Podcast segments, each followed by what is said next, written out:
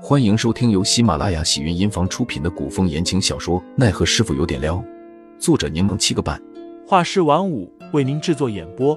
一场古言爱情、官场恩怨的大戏即将上演，欢迎订阅收听。第七十八章射杀下。杜潇潇知道林寒说的话仅是字面意思，还是无语的挑了挑嘴角。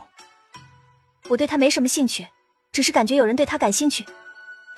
斑驳的光影散落在凌寒的身上，他骑在骏马之上，整个人更显挺拔俊美。杜潇潇环视四周，靠近凌寒，压低声音道：“虽然那目光很隐晦，但还是被我注意到了。”凌寒不解问道：“什么？”据我观察，张启忠好像喜欢魏文南。杜潇潇口气笃定，见凌寒望着自己，抬着下巴，满脸自豪。你是不是都没察觉？我是不是特一名神武？凌寒却冷笑一声：“呵，对别人的事倒是感知敏锐。”杜潇潇一脸问号。狩猎所选的山林占地面积很大，众人四散开来，约定好时间会在营地集合。杜潇潇丢下凌寒，追着一只野兔离开了。野兔跳得飞快，跑上了山坡。杜潇潇跟了上去。发现坐在马上视野受阻，干脆下了马，猫着身子跟在后面。拈弓搭箭，杜潇潇摆好架势，准备放箭，然后射偏了。杜潇潇转头看看，好在凌寒没赶上来，不至于嘲笑自己。我射箭本来就不行，不过是玩玩的。再说了，兔兔那么可爱，怎么可以射兔兔呢？杜潇潇上前将箭捡回，口中嘟囔着。我只负责吃，不负责杀。杜潇潇站在陡坡上，看着兔子快速的窜下陡坡，钻入密草之中，逃之夭夭。忽的听到马蹄声，不远处有人骑马而来。那人身着黑色镶金的官服，头戴黑色镶白玉的木额，腰间挂着长刀，俨然是张启忠。杜潇潇侧身躲在树后，他今日穿了绿色的罗裙，躲在密草之中，并不显眼。张启忠没有带那两只猎狗，却似有所感，勒停了马儿，阴鸷的眸子望了过来。杜潇潇屏息凝神，却见他从箭筒里抽出一支长剑，搭上了弓。原来他发现了那只刚刚逃跑的兔子。杜潇潇看着威风凛凛的张启忠，不受控制的也跟着拉开了弓，只不过他瞄准的对象是张启忠。杜潇潇极力控制着自己的呼吸，他胸口上下起伏着。手指忍不住发颤，忽然一只大手握住了自己的手，弓被拉满，他发颤的手指也被握紧，弓箭也调整了几分角度，直指目标心脏。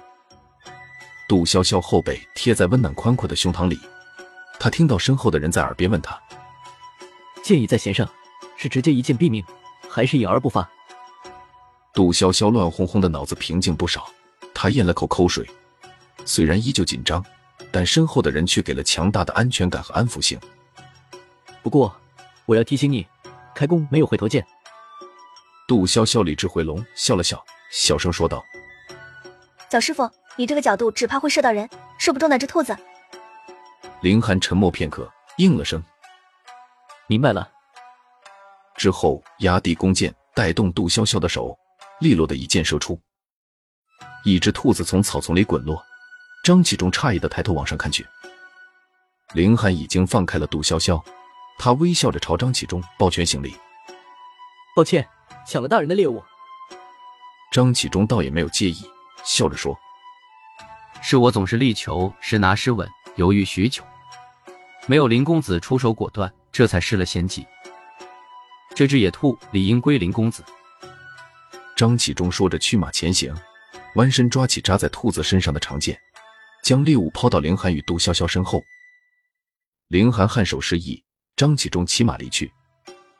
一路上，杜潇潇都在想着怎么跟凌寒解释今天的事，但凌寒并没有问，他也不好开口解释，不然会有种此地无银三百两的感觉。而且他刚刚应该算是成功的蒙混过去了吧？但自己刚刚箭矢所指的方向这么明显，凌寒这么聪明，不可能这么容易被糊弄过去。而且他刚刚甚至还贴心的帮自己调整箭的角度，好让自己命中目标。或许凌寒习惯了自己胡闹，所以对自己刚刚的举动并不觉得惊讶。可自己不至于将人命当作儿戏啊！难不成凌寒知道了什么？